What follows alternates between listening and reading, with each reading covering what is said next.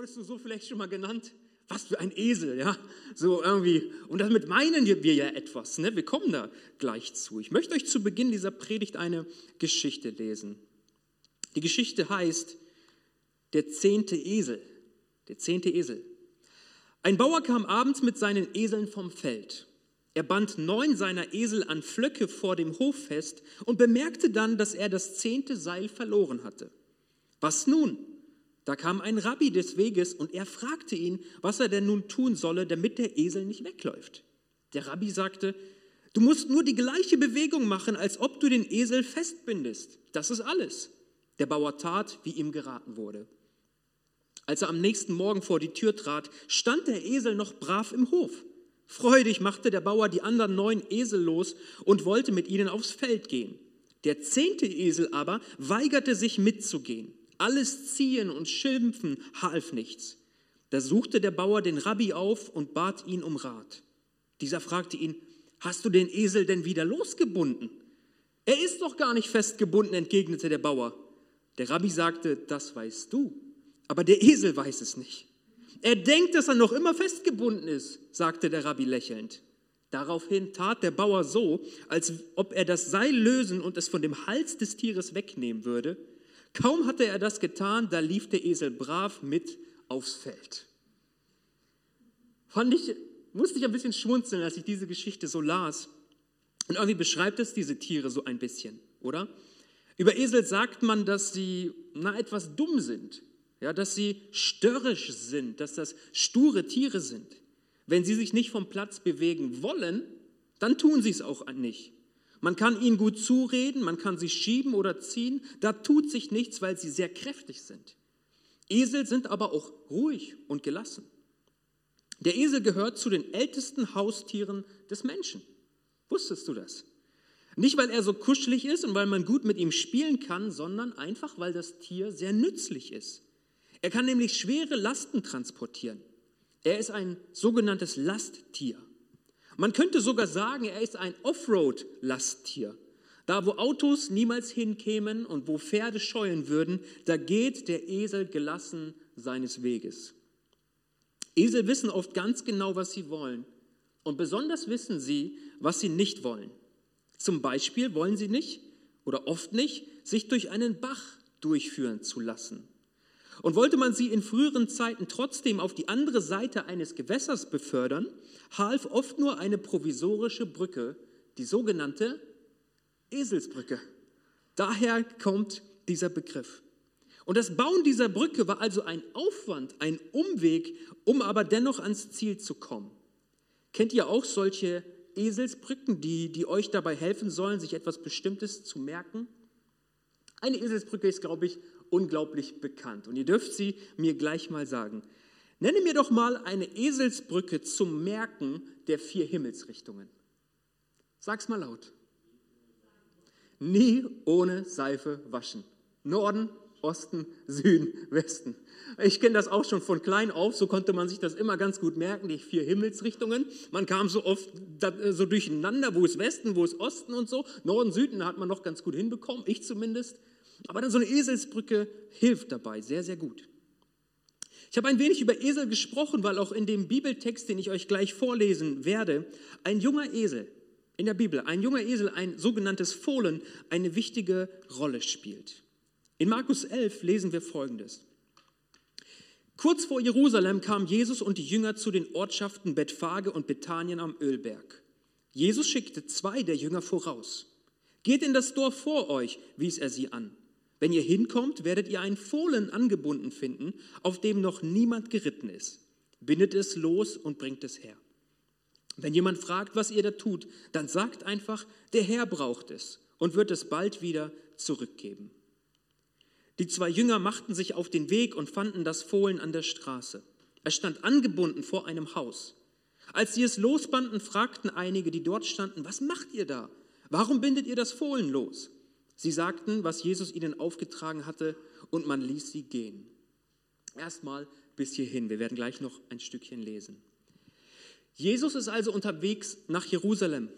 Jesus war des Öfteren in Jerusalem. Es ist nicht das erste Mal, dass er auf dem Weg ist dorthin, aber das ist seine letzte Reise. In der Stelle, in der wir uns befinden in der Bibel, wir wissen, dass das die letzte Reise von Jesus war in die Hauptstadt nach Jerusalem. Und er weiß ganz genau, was schon sehr bald auf ihn zukommt, nämlich Verrat, Verurteilung, Tod durch Kreuzigung und anschließend seine Auferstehung. Und während er noch auf dem Weg ist, schickt er plötzlich zwei seiner Jünger los. Uns wird nicht gesagt, wer das war, welcher der, der zwölf Jünger hier ausgesucht worden und geschickt wurden. Ähm, aber sie sollen gehen. Jesus ist mit seinen Jüngern auf dem Weg nach Jerusalem und er nähert sich der Stadt und schickt zwei los, in ein nahegelegenes Dorf zu gehen. Und sie bekommen einen klaren Auftrag von ihm. Jesus gibt ihnen einen Auftrag ähm, und Jesus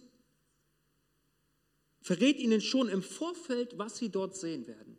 Er sagt nicht nur, geht da mal rein, das ist ja kein Auftrag, geh mal einfach irgendwo hin, sondern ein Auftrag bedeutet, ich habe ein Ziel, ich habe eine bestimmte Aufgabe, ich habe etwas zu tun. Jesus spricht prophetisch über die unmittelbare Zukunft seiner beiden Jünger. Und weil Jesus die Zukunft kennt, sagt er seinen beiden Jüngern nicht nur, was sie vorfinden werden. Er sagt ihnen, ihr werdet ein Eselsfohlen sehen, das angebunden ist. Und er sagt ihnen nicht nur das, sondern er gibt ihnen eine Antwort mit auf dem Weg, von der sie in dem Moment, als sie sie bekamen, bestimmt dachten, boah, was ist das denn für eine Anweisung, okay?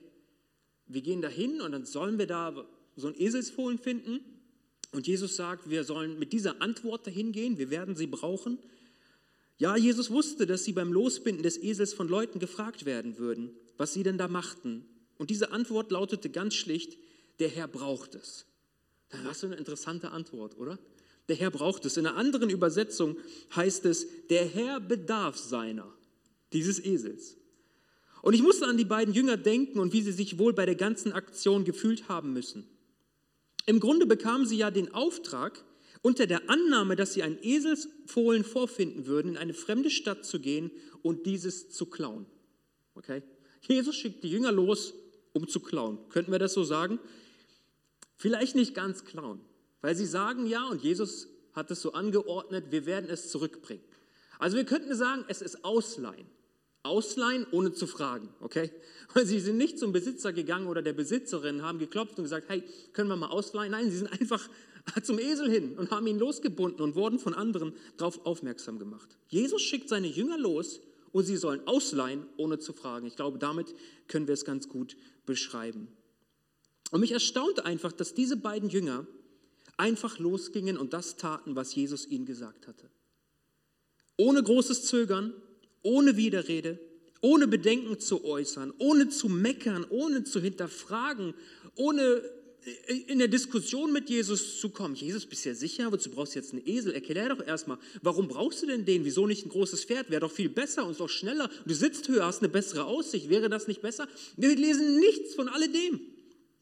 Sie hören den Auftrag von Jesus und vielleicht hörte, bestimmt hörte sich das nicht so logisch an in diesem Moment für, für sie, aber was sie taten ist, sie gingen. Sie gingen.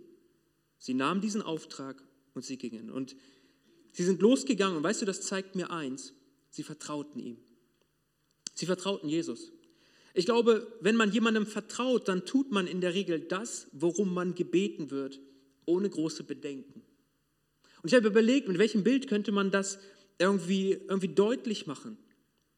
Kennt ihr den, auf Englisch heißt es Trust Fall, ein Vertrauenstest. Als Kinder haben wir das manchmal gemacht. Du holst dir einen zweiten und er stellt sich mit dem Rücken zu dir, hält die Hände irgendwie so und muss sich dann einfach nach hinten fallen lassen. Habt ihr das schon mal gemacht? Und die Person muss dir ja vertrauen, und zwar blind vertrauen, dass du sie auffangen wirst, oder? Weil wenn du dich fallen lässt, dann hast du nicht mehr die Kontrolle ab einem gewissen Punkt, dann befindest du dich im freien Fall. Und ich glaube, so dieser Vertrauenstest, das, was da geschieht, wenn man sagt, ich vertraue dir, dass du mich auffangen wirst und ich lasse mich fallen, etwas davon, glaube ich, wird sichtbar in, in dem Leben dieser zwei Jünger, die einfach gegangen sind auf das Wort Jesu hin. Oder vielleicht ein anderes Beispiel, vielleicht hast du Kinder und als sie, als sie klein waren, hast du auch mal gesagt, komm, spring von der Leiter oder von der Rutsche oder von sonst wo. Ich werde dich auffangen. Und das Kind braucht, glaube ich, viel Überwindung, aber auch sehr, sehr viel Vertrauen zu dir als Papa oder als Mama, um dann wirklich zu springen, das zu tun, was du möchtest. Das kennzeichnet diese Jünger, die Jünger Jesu. Sie vertrauten ihm. obwohl sie es vielleicht nicht ganz verstanden. Warum? Wozu Jesus? Jetzt ein Esel, meine Güte. Aber ist egal, ich gehe. Ich gehe und ich, ich leihe ihn aus, ohne zu fragen. Und sollten Leute mich fragen, dann werde ich einfach sagen, was du mir gesagt hast. Okay? Sie vertrauten ihm. Und ich will dich Folgendes fragen. Angenommen, Jesus würde dich um etwas bitten, das sich total unlogisch anhört.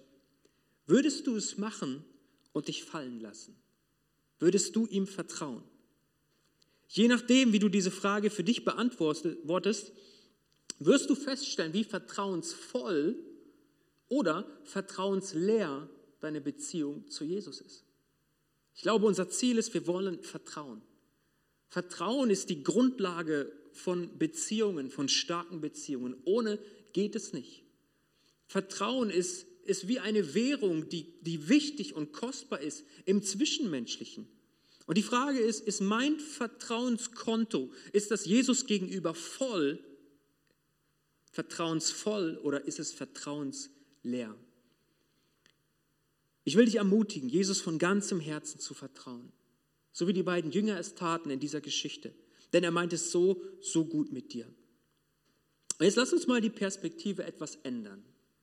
Lass uns mal nicht vergleichen mit den Jüngern, die vertrauensvoll einfach gegangen sind auf das Wort Jesu hin, sondern lasst uns mal den, ähm, die Position einnehmen von dem Besitzer oder der Besitzerin des Esels. Stell dir mal vor, in der Geschichte, die ich gerade gelesen habe, wärst du derjenige, dem der Esel gehört, das Eselsfohlen draußen. Weißt du, wenn Jesus in unserer jetzigen Zeit erst auf diese Welt käme und heute seinen Dienst starten würde, dann hätte er seine Jünger wahrscheinlich losgeschickt, um ein Auto zu knacken und mitzunehmen. Denn das, was die Esel damals taten, wofür sie zuständig waren, das erledigen wir heute mit unseren Autos. Wie würdest du reagieren, wenn es dein Auto wäre, das mitgenommen würde? Und die einzige Antwort, die du von den Jüngern Jesu bekommst, folgende wäre, der Herr bedarf deines Autos. Da stehen fremde Menschen an deinem Auto, knacken das gerade auf, wollen es ausleihen, ohne dich zu fragen, ja? Und du kommst raus, ey, was ist denn hier los? Ja, warum seid ihr an meinem Auto dran? Und das Einzige, was du zu hören bekommst, ist, der Herr bedarf deines Polos, deines Audis, deines Mercedes, deines Skodas, was auch immer. Wie würdest du dich fühlen? Wie würde es dir gehen? Würdest du dann schnell nach Hause laufen, irgendwie den Baseballschläger holen und die Jungs verscheuchen oder keine Ahnung, irgendwie so, weiß nicht, vielleicht so typisch deutsch reagieren und erstmal den Versicherungsfachmann anrufen, hey, sind die eigentlich mitversichert, ja oder nein? Ja, dürfen die damit fahren? Was ist, wenn die einen Unfall bauen? Oder du würdest wenigstens für die Nutzung deines Fahrzeugs versuchen, noch eine Spendenquittung oder irgendwas rauszuhandeln. Ähm, wie würdest du reagieren? Ich weiß es nicht so genau, wie ich reagieren würde. Vielleicht darf ich dir und mir an dieser Stelle noch eine zweite Frage stellen. Und zwar die ganz grundsätzliche Frage, darf Jesus alles von dir fordern, so wie er es vom Besitzer des Esels forderte? Hm. Würdest du dein Auto hergeben, wenn du wüsstest, dass er es braucht? Darf Jesus auch in alle anderen Bereiche deines Lebens reinsprechen? Oder gibt es da so Dinge, wo wir Jesus ausklammern? Wo wir in unserem Leben so ein dickes Stoppschild haben, privat. Klammer auf, das gilt auch für Jesus, Klammer zu. Hier kommst du nicht rein, das ist mein Bereich, den verwalte ich, über diesen Bereich bin ich Herr und nicht du. Über alles andere gerne du, aber das gehört mir. Das ist meins, da will ich nicht, dass du reinsprichst. Vielleicht würden wir es nie so sagen, aber wir leben es genauso. Gibt es so ein Stoppschild in deinem Leben oder haben wir, haben wir nicht viel mehr, als wir Jesus erkannten, als wir sagten, ich will an dich glauben, ich will dir nachfolgen, mein ganzes Leben gehört dir, mit meinem ganzen Sein, haben wir nicht in diesem Moment alle Stoppschilder weggeräumt und gesagt, hier ist mein Leben, nimm es hin, nimm es ganz.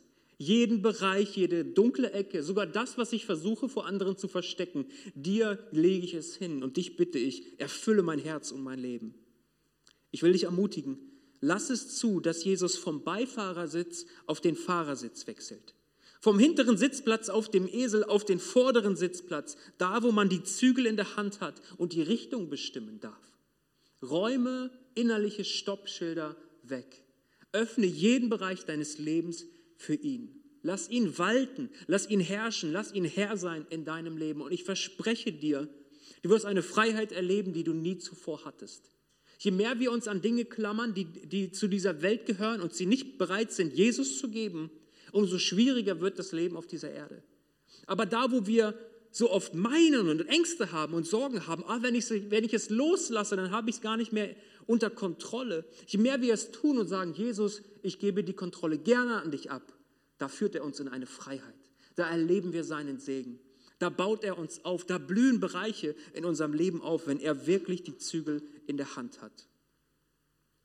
Und nun stellt sich, glaube ich, noch folgende Frage. Warum überhaupt das alles? Warum überhaupt ordnete Jesus an, dass ihm ein Esel gebracht werden sollte? Wozu brauchte er dieses junge Tier? Wozu brauchte er diesen Esel? Ich meine, schließlich war er bis jetzt immer zu Fuß unterwegs, oder? Ähm, er war auch noch nicht so alt. Mit Anfang 30 lässt es sich doch eigentlich, sofern man gesund ist, noch super zu Fuß unterwegs sein. Wozu also dieser Esel? Welche Lasten gab es zu tragen? Warum? Wisst ihr, eine Textstelle im Alten Testament, nämlich Sacharja 9, Vers 9, beantwortet uns diese Frage. Viele, viele Jahre zuvor wurde dieser Text geschrieben über den Messias, über den Christus, über den Retter, der kommen sollte. Und da heißt es, juble laut, du Volk von Zion. Freut euch, ihr Bewohner von Jerusalem. Seht, euer König kommt zu euch. Er ist gerecht und siegreich, und doch ist er demütig und reitet auf einem Esel. Ja, auf dem Fohlen eines Esels,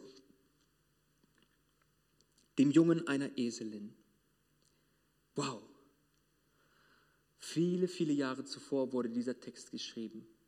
Und diese Aussage ist eine messianische Prophetie, also eine Aussage über die Zukunft, die den Messias betrifft, den Christus, den Retter, den erwarteten Retter von Israel. Und diese Aussage legt also etwas fest. Diese Aussage legt fest, wie der wahre Messias nach Jerusalem kommen würde. Und weil Jesus nicht irgendein selbsternannter Möchtegern Messias war, nicht einer von vielen, sondern der wahre Sohn Gottes, musste er auf einem Esel nach Jerusalem einreiten und das wusste er. Wäre er auf dieser seiner letzten Reise nach Jerusalem zu Fuß und nicht auf, ein, auf einem Esel reingegangen, dann wäre er entweder nicht der Messias oder diese Aussage der Bibel wäre nicht wahr. Und das passiert nicht, weil die Bibel ist wahr. Sie ist absolut und vollkommen wahr. Sie ist Gottes Wort an uns. Durch diese Bibel, durch diese, diese Bücher, die da zu finden sind, das war Gottes Entscheidung, sich uns Menschen zu offenbaren. Sie sind absolut wahr. Jesus wusste das. Er musste diese Prophezeiung, diese Prophetie über ihn als Messias erfüllen. Und genau das war der Grund, um diese Prophezeiung zu erfüllen, wies Jesus seine beiden Jünger an und sagte, ich weiß, was jetzt kommt. Ich weiß, dass ich das letzte Mal nach Jerusalem gehe, in diese wunderschöne Hauptstadt.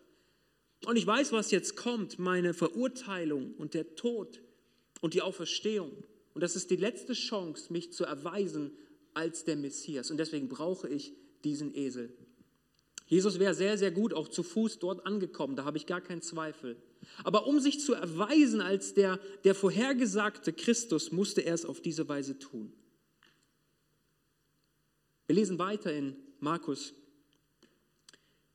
Dann brachten sie, also die beiden Jünger, das Fohlen zu Jesus. Wir erinnern uns, sie hatten es sich ausgeliehen, ohne zu fragen. Und sie warfen ihre Mäntel darüber und er setzte sich darauf. Viele Menschen aus der Menge breiteten ihre Mäntel vor Jesus auf dem Weg aus. Andere schnitten auf den Feldern grüne Zweige ab und legten sie auf den Weg. Vor und hinter Jesus drängten sich die Menschen und riefen, Gelobt sei Gott, Gepriesen sei der im Namen des Herrn kommt. Segen für das künftige Reich unseres Vaters David. Lobt Gott im höchsten Himmel. So kam Jesus nach Jerusalem und ging in den Tempel. Als er sich alles genau angesehen hatte, kehrte er, da es schon spät geworden war, mit den zwölf Jüngern nach Bethanien zurück. Was für ein fantastischer Empfang, oder? Das kommt einem triumphalen Einzug eines Königs gleich, so wie das hier geschildert ist. Heute werden rote Teppiche ausgerollt. Damals nahm man seine eigenen Kleider, das eigene, was man anhatte, was man übergeworfen hat, legten die Menschen auf die Straßen in den Dreck, damit Jesus darüber gehen konnte. Eigene Kleider, große Blätter und Zweige legte man auf die Straße, damit der Esel, der Jesus trug, ja nicht den schmutzigen Staub, staubigen Boden berühren musste. Und ich dachte mir, der, der Esel muss sich in dem Moment gedacht haben, Hammer, endlich wurde erkannt, wie ehrwürdig ich bin, oder? Endlich wird mir die mir zustehende Wertschätzung entgegengebracht. Endlich wird das mal gewertschätzt. Und er schreitet mit seinen stolzen 1,20 Meter Schulterhöhe durch die Massen und dann sagt ihm einer, ey Mann, beruhig dich mal. Es geht gar nicht um dich, sondern es geht auch um den, der auf deinem Rücken sitzt. Der, den du trägst. Um ihn geht es. Ihm allein gehört alle Ehre, alle Wertschätzung. Er wurde von dieser riesengroßen Menschenmenge willkommen geheißen. Der Evangelist Johannes berichtet auch über Jesu Einzug nach Jerusalem und er sagt, dass die religiösen Führer der Juden das alles sahen. Natürlich, da war ein riesengroßer, ja, eine riesengroße Menschenmenge war zusammengelaufen. Das war, das war ein riesengroßes Event. Was, was geschieht da? Und die Leute wurden angezogen. Es gab eine Sogwirkung. Warum schreien die da? Warum jubeln die Leute da? Warum wird Gott da gepriesen? Warum ziehen die Menschen ihre Klamotten aus und legen sie auf den Boden? Und weißt du was? Am Rande standen die Pharisäer und die Schriftgelehrten, berichtet uns Johannes. Und sie standen machtlos da. Sie unterhielten sich und sie sagten, seht doch, die ganze Welt läuft ihm nach. Ganz offensichtlich eine Übertreibung und dennoch wird dadurch deutlich, was dies für ein aufregendes Ereignis für die gesamte Stadt Jerusalem gewesen sein muss.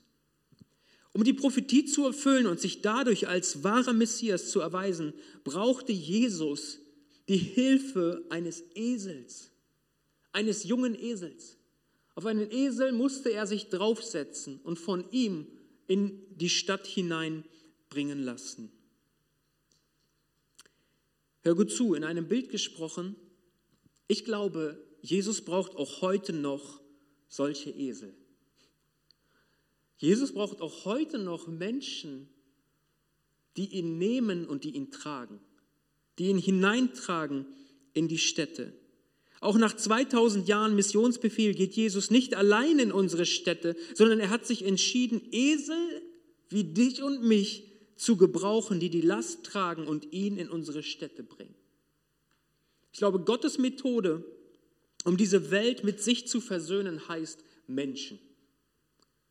Deswegen umgab er sich mit zwölf Jüngern. Ähm, das war der engste Kreis. Es gab einen größeren Kreis von 70 Jüngern und noch einen größeren Kreis von weiß ich nicht wie vielen hundert Menschen. Nach dem Pfingsten geschehen war, glaubten bereits Tausende und gehörten zur Gemeinde dazu. Von Anfang an sehen wir, Gott ist ein menschenverliebter Gott. Gott will mit Menschen arbeiten, er will an Menschen arbeiten und er will Menschen gebrauchen, um Menschen zu retten. Und ich glaube, genauso wie dieser Esel Jesus nahm und ihn hineintrug in die Stadt, glaube ich, dass er auch heute noch Esel braucht, wie dich und mich. Entschuldige diesen Vergleich. Aber ich glaube, er ist so passend, weil ist es nicht so, dass auch wir so oft so stur sind, so oft störrisch, so oft wissen, was wir wollen und vor allen Dingen, was wir nicht wollen. Und davon kann uns nicht so schnell abbringen. Wenn wir ehrlich sind, wenn ich ehrlich bin, dann ich, bin ich manchmal ein sturer Esel. Aber genau diesen Esel hat Gott sich ausgesucht, der ihn tragen darf und genauso dich.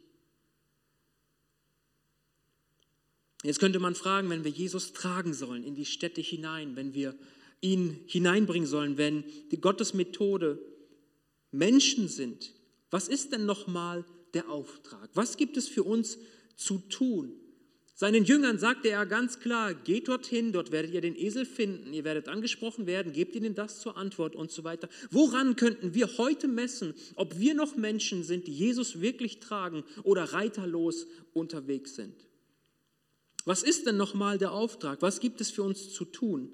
Woher weiß ich denn, ob Jesus auf meinem Rücken sitzt oder nicht? Das ist so basic, so schon oft gehört wahrscheinlich, wenn du, wenn du einige Zeit in Gemeinde unterwegs bist und dennoch so essentiell, so wichtig, dass wir genau das verstehen. Der große Missionsbefehl, der Auftrag, den Jesus seinen Jüngern gibt. Jesus sagt es. Er sagt es dir, er sagt es mir. Er sagt, darum geht. Gehen ist das Erste. Geht zu allen Völkern.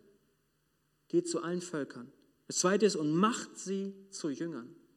Da heißt es nicht, feiert nette Gottesdienste, habt ein tolles Lobpreisteam. Oh, ich bin so dankbar für unser wunderbares Lobpreisteam. Ich genieße das so sehr, in Gottes Gegenwart zu kommen und anzubeten. Aber das ist ein Mittel, das helfen soll, aber nicht das Ziel. Das Ziel ist nicht, nette Gottesdienste zu feiern, nicht leckeren Kaffee zu trinken in der Gemeinde, nicht weiche Stühle zu haben und einfach nach Hause zu gehen und zu denken, Mensch, das war aber toll in der Gemeinde. Ich bin echt erfrischt, war einfach schön hier den oder die zu sehen. Nein, das Ziel hinter alledem ist, macht sie zu Jüngern. Geht, macht sie zu Jüngern und weiter heißt es, tauft sie. Ich bin so unglaublich dankbar, dass wir zwei Taufen bereits dieses Jahr feiern durften und die dritte steht an. Das ist fantastisch. Ich liebe es, wenn wir als Ecclesia Göttingen Menschen taufen und sie begleiten dürfen auf diesem Glaubensschritt, auf diesem Gehorsamsschritt, zu dem uns Jesus aufruft. Und dann heißt es, lehrt sie. Und dann sagt uns Jesus ein Versprechen, eine Verheißung, ein, ein, ein, ein, ja, ein Versprechen, das er uns gibt. Und er sagt, ich bin immer bei euch bis ans Ende der Zeit. Ich finde das so, so stark.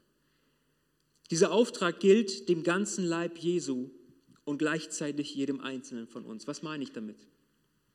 Ich glaube, diesen Missionsbefehl, den Jesus hier gibt seinen Jüngern, der ist dem Kollektiv gegeben.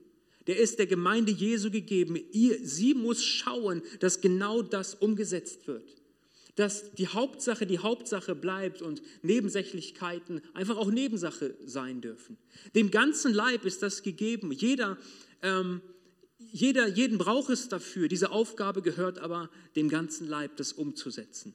Das Problem ist folgendes, wenn sich der ganze Leib, vielleicht kennst du das von deiner Arbeit, vielleicht kennst du das auf deiner Schulzeit, vielleicht kennst du das von deinen Kindern, wenn es viele gibt, die eine Sache tun sollen, dann gibt es ganz oft die Situation, dass sich Menschen einfach wegducken oder Menschen einfach zurückziehen.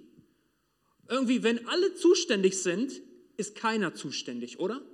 Wenn du als Vater, wenn du als Mutter, wenn du als Lehrerin oder was auch immer nicht sagst, hey, Hans, du machst das jetzt, dann wird es vermutlich keiner machen. Wenn alle zuständig sind, ist irgendwie auch keiner zuständig. Dieser Auftrag gehört uns allen und gleichzeitig dürfen wir uns nicht daraus ziehen.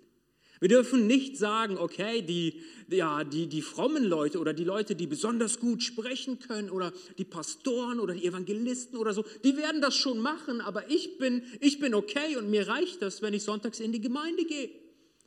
Hey, wir sind nicht berufen dazu, ein Konsumchristentum zu leben. Wir sind nicht dazu berufen, sonntags in der Gemeinde zu sitzen und das zu genießen und nach Hause zu gehen und einfach ein ruhiges Gewissen zu haben. Nein, dieser Auftrag, er gehört uns allen wir alle, der Leib Jesu, ist es sein Job und gleichzeitig ist es deiner. Ist es deiner? Stehst du genauso in der Verantwortung? Denn diese Worte, diesen Missionsauftrag, der ist nicht nur den Pastoren gegeben, nicht nur den Hauptamtlichen, ach, die werden ja dafür bezahlt, sollen sie das mal machen. Nein, weißt du was? Jesus sagt es dir. Dir ganz persönlich. Und er fordert dich damit heraus, dass du für dich rausfindest, hey, wo kann ich mich einklinken? Wo kann ich mich einklinken, sodass das Realität wird? Wo kann ich mich einklinken? Wo kann ich Jesus auf meine Schultern nehmen und in meine Städte hineinbringen? Und an meinen Arbeitsplatz hineinbringen? An meine Kita hineinbringen? An meine Uni hineinbringen? Und so weiter. Kann ich gehen? Wenn du gehen kannst, dann geh. Wenn du gehen kannst, dann selbst zu allen Völkern, sagt uns die Bibel hier bin so dankbar für unsere Missionare, die wir als Gemeinde unterstützen dürfen, die genau diesen Ruf gehört haben. Jesus sagte zu ihnen, geht zu den Völkern. Sie haben es gehört und sie sind gegangen in Gehorsam.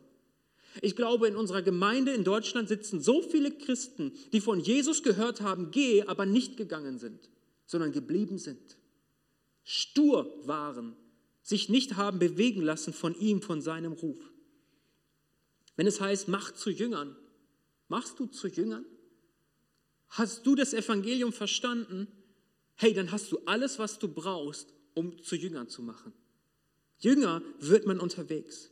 Wenn Gott dir eine Gabe gegeben hat, um zu lehren, ein besonderes Verständnis über das Wort Gottes, das du auslegen, verstehen kannst, dann lehre Menschen, unterweise sie. Werde Kleingruppenleiter, werde Dreamteamleiter. Kling dich ein, nimm Menschen mit auf, eine, auf einen Weg und lehre sie. Was ist dein Part? Was ist deine Aufgabe? Womit hat Gott dich begabt? Und ich bin mir sicher, das hat er. Aber wo kannst du sagen, Jesus, ich nehme dich auf meinen Rücken, ich sturer Esel so oft. Ich nehme dich und ich will bereit sein, dich hineinzutragen. Hineinzutragen überall dorthin, wo du mich hingestellt hast.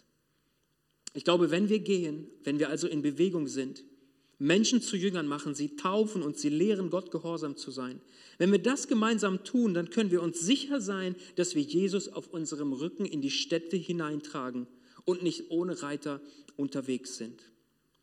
Und wenn es wirklich Jesus ist, der auf unserem Rücken sitzt, dann haben wir eine wunderbare Verheißung von ihm persönlich bekommen. Und das berührt mich immer wieder, wenn ich das lese. Jesus sagt auf der einen Seite, es gibt viel zu tun. Ihr Menschen, ihr, die ihr meine Jünger seid, ihr seid meine Methode, um diese Welt zu retten, um diese Welt mit mir zu versöhnen. Ich will euch begaben, ich will euch gebrauchen. Ich habe euch meinen Heiligen Geist gegeben, der in euch lebt, damit ihr einen Unterschied im Leben von anderen machen könnt. Ich will, das ist eine große Aufgabe, aber ich will euch auch Folgendes sagen. Ich bin bei euch. Ich bin an eurer Seite. Ich lebe in euch durch die Kraft meines Heiligen Geistes. Ich will euch befähigen, ich will euch ermutigen, ich will euch die Kraft geben, die ihr braucht, um das zu tun. Getrennt von mir könnt ihr das eh nicht tun. Und es ist doch auch logisch, wenn du Jesus auf, einem, auf deinem Rücken trägst und tust, was er dir gesagt hat, dann ist er bei dir, weil du seinen Auftrag befolgst. Er sitzt sozusagen auf dir. Ist dir das bewusst? Und die eine Frage, auf die ich heute Abend hinaus möchte, ist folgende. Sind wir bereit, Lasttiere für Jesus zu sein? Esel zu sein, die Jesus in unsere Städte hineintragen? Hilfst du mit, ihn zu tragen? Und ich glaube auch, dieser Begriff oder dieses Bild von der Last, die es zu tragen gilt, stimmt zu 100 Prozent damit überein, was die Bibel uns sagt. An keiner Stelle verspricht uns Jesus, wenn du Christ wirst, ach, dann hast du gar keine Probleme mehr. Wenn du Christ wirst, ach, happy, clappy, alles ist wunderbar und du bist jeden Tag nur am, ja, ich sag mal ein altes äh, Wort aus der Bibel, du bist nur noch am Frohlocken und so weiter und am Jauchzen und am Jubeln. Meine Güte, da ist einfach nur, ja, alles super. Nein, das verspricht uns die Bibel nicht, sondern ganz anders. Jesus sagt, mich haben sie gehasst, euch werden sie auch hassen für euren Glauben an mich. Jesus spricht davon, wenn du mir nachfolgen möchtest, dann verleugne alles, verleugne dein ganzes Leben und folge mir nach. Nimm dein Kreuz auf dich und folge mir nach. Jesus nachzufolgen ist eine Last, die es gilt zu tragen, im Glauben und im Vertrauen an ihn. Hilfst du mit zu tragen? Ich will dir sagen, wie du das ganz konkret machen kannst. Vielleicht trifft das auf den einen oder anderen hier zu. Ich glaube, es ist wichtig, dass wir damit beginnen, ein fester, verbindlicher Teil von Jesu Leib zu sein. Vielleicht sitzt du hier und sagst, ich habe eine Gemeinde, ich habe eine Kirche, wo ich dazugehöre. Ich bin verbindlicher Teil einer Gemeinde, ich habe ein geistliches Zuhause. Und weißt du, es muss gar nicht die Ekklesia sein, es muss gar nicht diese Gemeinde sein, aber es, muss, es sollte eine Gemeinde sein, wo du gekannt wirst, wo du Menschen kennst wo du sagst, hier pflanze ich mich in diesem Haus und hier will ich aufblühen, hier will ich mithelfen, hier will ich ein lebendiger Stein sein in dem Bau Gottes an diesem Ort und will bereit sein, mitzutragen. Pflanze dich im Hause Gottes und nimm deinen Platz ein.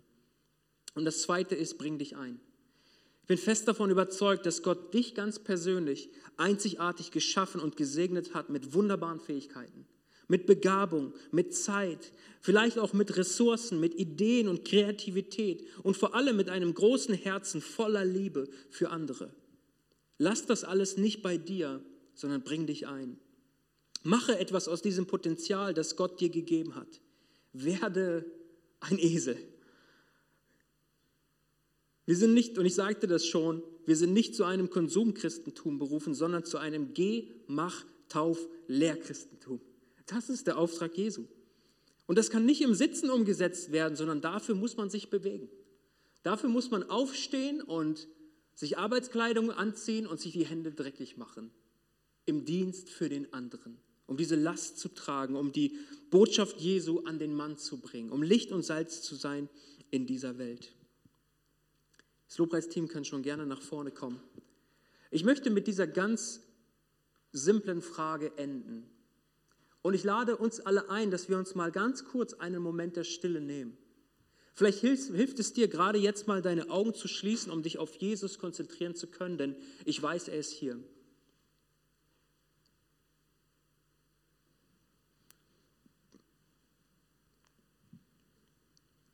Und ich will nach dieser Botschaft diese Frage stellen, diese einfache Frage. Willst du ein Esel für Jesus sein? Willst du ihn tragen? Willst du deinen Platz einnehmen? Ich will dir sagen, du bist Gottes einzige Methode, um die Welt mit sich zu versöhnen. Menschen müssen davon erfahren durch dich. Sei der verlängerte Arm Gottes, sei seine Hände, sei seine Füße, sei sein Mund in dieser Welt, um einen Unterschied zu machen im Leben von anderen. Vielleicht bist du heute Abend hier und Gott hat dein Herz berührt. Oder vielleicht hat dich Gott an einen Ruf erinnert, den er dir schon, ja, wo er dich schon oft gerufen hat. Vielleicht hat er dich erinnert an etwas, das du für ihn tun sollst. Vielleicht ist heute eine Idee wieder hochgekommen und du wurdest erinnert an etwas, das du schon immer mal vorhattest, ein Brennen so in deinem Herzen. Schon immer wollte ich dieses oder jenes tun und heute Abend ist es wieder da. Ich will dir sagen, das ist Gott, der dich auf liebevolle Weise zieht. Zieht. Der dich ruft. Und es ist wichtig, glaube ich, dass du ihm antwortest darauf. Dass du ihm sagst, wie du dich heute Abend entscheidest und was konkrete nächste Schritte sind, um das zu tun, wozu er dich ruft. Wenn du heute Abend hier sitzt und sagst, ja, ich kann besser werden darin, Jesus zu tragen, in meine Stadt, an meinen Arbeitsplatz, überall dort, wo ich bin, will ich nicht ohne ihn gehen, sondern will ich ihn hineintragen. Ich will dir sagen, das ist mein Gebet. Ich, da gibt es noch sehr viel Luft nach oben, dass ich besser werde genau darin. Und wenn du sagst, das trifft auch auf dich zu, dann lade ich dich ein, sag genau das Gott in deinem Herzen gerade jetzt. Sag ihm, Jesus, ich will dich tragen. Ich will mich gebrauchen lassen von dir. Auch wenn es schwer wird. Auch wenn es sich unlogisch anhört. Auch wenn ich nicht alles verstehe. Aber Jesus, ich will dir vertrauen. Vertrauen, wie ein Kind seinem Vater vertraut und springt und sich fallen lässt und sich fangen lässt von seinem Vater. Sag ihm in deinem Herzen, Jesus, hilf mir. Hilf mir, dich zu tragen. Hilf mir, dich anderen Menschen bekannt zu machen durch mein Leben. Zeige mir, was meine Begabungen sind, was meine Stärken sind, was meine Talente sind und erfülle mich mit deinem guten Heiligen Geist. Ich will aus seiner Kraft leben. Jesus, ich will dir von Herzen danken, dass du dich ausgewiesen hast als der wahre Retter, als der Messias, der von Gott angekündigt wurde und gekommen ist, indem du unter anderem auf diesem Eselsfohlen nach Jerusalem eingeritten bist. Danke, dass wir genau das erleben durften, dass du Gott bist, dass du Retter bist und dass du uns gerettet hast und zu dir gezogen hast. Danke, dass wir wissen dürfen, du tust es auch heute noch. Du hast nicht damit aufgehört und dafür willst du uns gebrauchen. Danke für diese Botschaft und Herr, hilf uns, dich zu tragen auf die Art und Weise, die du jedem von uns gegeben hast. Wir sind als Unikate geschaffen von dir und als solche gebrauche du uns. Danke, dass wir darauf vertrauen dürfen, was du uns sagst. Du wirst bei uns sein bis ans Ende aller Tage. Darauf vertrauen wir. Herr, wir lieben dich von ganzem Herzen. Amen. Amen.